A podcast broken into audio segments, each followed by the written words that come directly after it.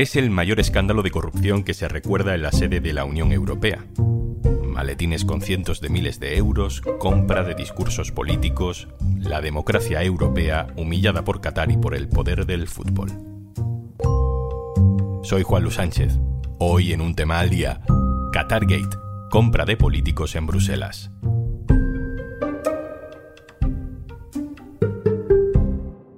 Una cosa antes de empezar. Hola, Juanjo de Podimo otra vez por aquí. Oye, ¿todavía no has probado nuestra aplicación Podimo? Entra en podimo.es barra al día porque te regalamos 60 días gratis. Dos meses gratis para escuchar los mejores podcasts y audiolibros. En Podimo.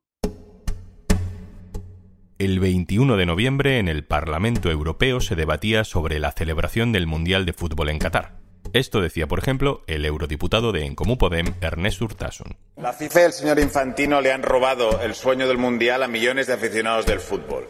Una sede elegida en un proceso lleno de irregularidades que está investigando la justicia francesa. Y esta era Ana Miranda, eurodiputada del BNG.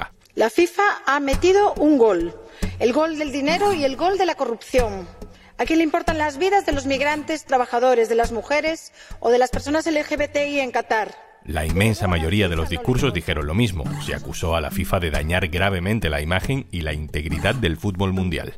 Pero entre todas esas voces, hubo una que sí defendió a Qatar, la de Eva Kaili. Today, the World Cup in Qatar is a proof, actually, of how sports diplomacy can achieve a historical transformation of a country. Kylie en su discurso asegura que el Mundial de Qatar demuestra cómo la diplomacia del deporte consigue una transformación histórica de un país. Y además defiende que Qatar está haciendo reformas inspiradoras para el mundo árabe. También dice que Qatar está a la vanguardia de los derechos laborales y también de la mejora de los salarios. Dice que Qatar ha conseguido todo eso a pesar de que las empresas europeas no respetan esos derechos. Andrés Gil, corresponsal en Bruselas del diario.es, hola. Hola, ¿qué tal, Juanlu? Andrés, ¿quién es Eva Kaili? Pues mira, Eva Kaili es una eurodiputada griega socialista del PASOK, que bueno, era relativamente conocida en el Parlamento Europeo, era una de las vicepresidentas que tenía el Grupo Socialista del Parlamento Europeo, hay 14 vicepresidencias y una recaía en ella. No es por tanto un personaje polémico ni excéntrico, porque algunas veces aparecen eh, ese tipo de perfiles en el Parlamento Europeo. En este caso era una mujer respetada, ¿no? Sí, además ella era bastante popular porque había sido también presentadora de televisión en su país y, bueno, era un rostro conocido. Em, también dentro de los equilibrios propios de los socialistas, pues bueno, les venía bien apoyar a alguien del PASOK y mm, tenía un papel más o menos relevante en el Parlamento Europeo, estaba en la comisión de Pegasus, de investigación del espionaje telefónico. Era una de las de los rostros conocidos de entre los 700 eurodiputados y eurodiputadas. Y apenas unas semanas después de ese discurso del 21 de noviembre, el viernes 9 de diciembre, ¿qué ocurre, Andrés? Bueno, pues que eh, una operación de anticorrupción de la policía belga que arranca muy cerca del Parlamento Europeo, concretamente en la casa de la eurodiputada Kylie, y su pareja, Francesco Giorgio, que también resulta ser asesor parlamentario. ¿Qué ocurre? Que como Kylie es eurodiputada, está protegida por la inmunidad parlamentaria y teóricamente solo puede ser detenida si está cometiendo un, delito infraganti. Lo que parece que encontraron la policía en casa de, de Kylie, pues son bolsos y bolsas de viaje llenos de dinero en metálico, en billetes de 50 y 20 euros, además de regalos cuya procedencia podría ser Qatar. Eh, no se sabe exactamente cuánto dinero se ha encontrado. También se encontró dinero en, cuando se detuvo a su padre, al padre de Kylie, también se le detuvo, que salía de un hotel del centro de Bruselas con un trole, con unas maletas con dinero. Y a ese dinero también se suman los 600.000 hallados en, en la casa del otro ex eurodiputado. Y bueno, ahí es cuando la policía, que ha estado esperando durante tiempo, decide entrar en la casa y pone bajo custodia tanto a Kylie como a su pareja. Es en el primero de los, parece que fueron 15 y 16 registros domiciliarios que se realizaron al mismo tiempo en diferentes puntos de Bruselas en todo el viernes. Además de ellos dos, pues también se entra en la casa de otro ex eurodiputado que como tal ya no tiene inmunidad, que es Pier Antonio Panzeri. La pareja de Kylie fue también asesor de Panzeri Dejó su escaño en el 19, pero bueno, ahora estaba al frente de una ONG que se llama Fight Impunity, o sea, lucha contra la impunidad precisamente, en la que en su cúpula, en la propia ONG, hay varios eurodiputados que han ido dimitiendo en la medida en que se ha ido conociendo todo este escándalo. Da la casualidad de que la policía encuentra en la casa de Panzeri pues 600.000 euros en metálico. También ocurrió lo mismo con Luca Vicentini, que fue secretario general de los sindicatos europeos y ahora era de la Confederación Internacional de Sindicatos. Y también, eh, bueno, otra ONG, Nicolofia Talamanca, de la ONG No Peace Without Justice, que comparte sede casualmente con Fight Impunity, la ONG de Panzeri, que permanece detenido.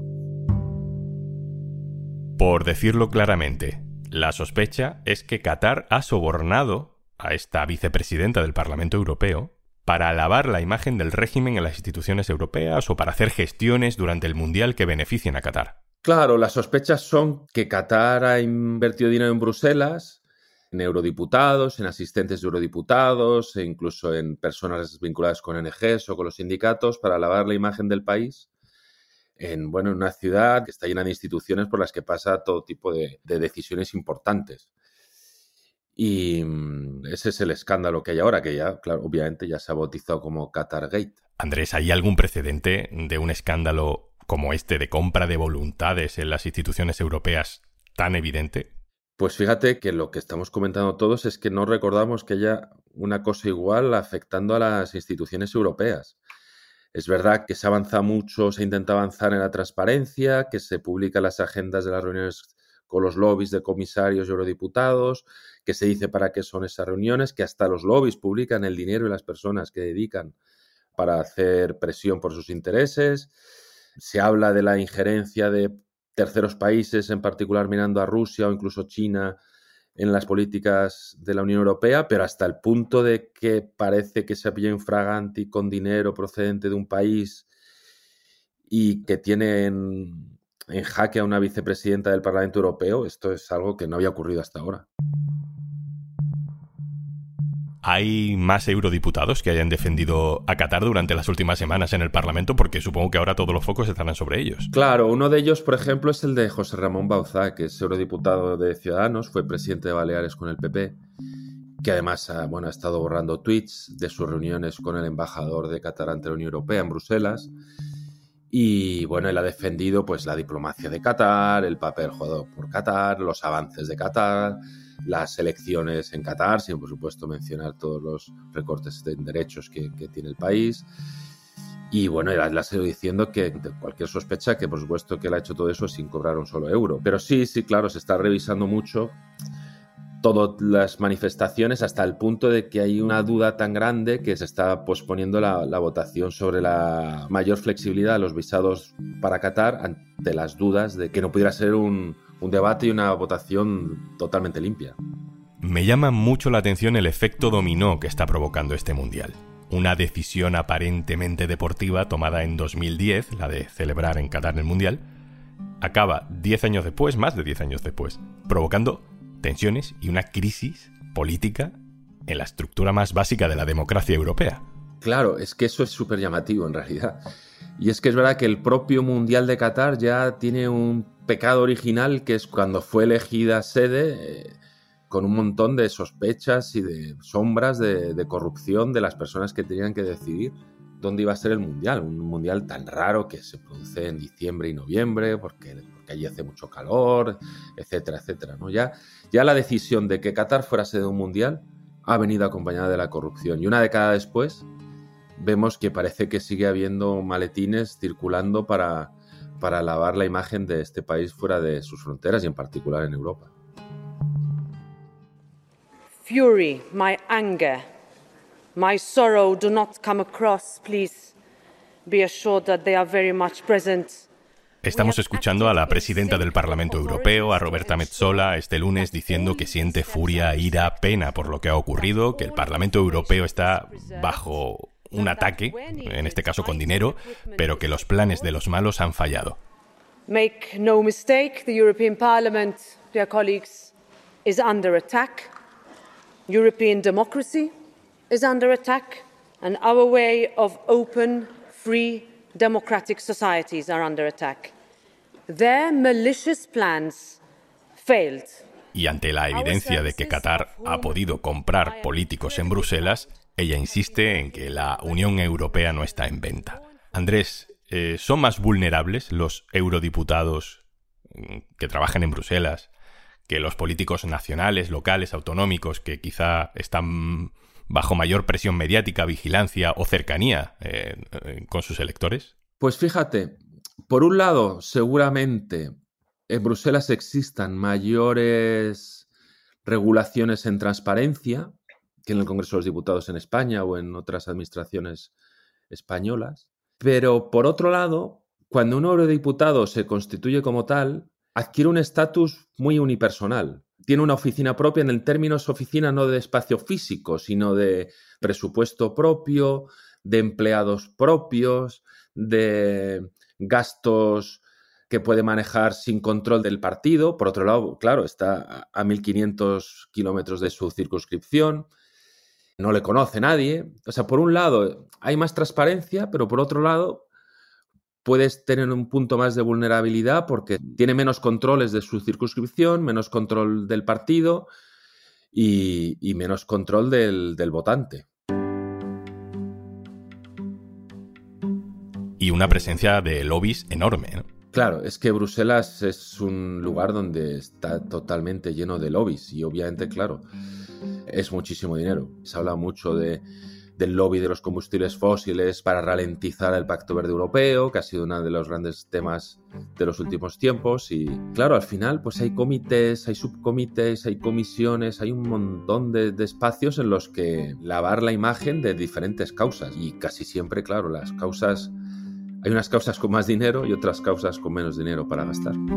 Andrés Gil, corresponsal en Bruselas del diario.es. Muchas gracias, un abrazo. Muchas gracias a vosotros.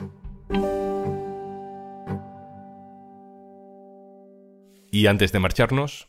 1, 2, 3, 4, 5, 6, 7... Así hasta 60. Disfruta de todos nuestros podcasts y audiolibros en podimo.es barra al día.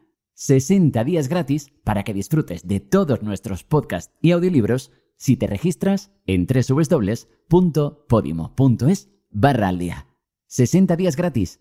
Regístrate en podimo.es barra al día. Esto es un tema al día, el podcast del diario.es. También puedes suscribirte a nuestra newsletter. Encontrarás el enlace en la descripción de este episodio. Este podcast lo producen Carmen Ibáñez, Marcos García Santonja y Zascun Pérez. El montaje es de Pedro Nogales. Yo soy Juan Luis Sánchez. Mañana, otro tema.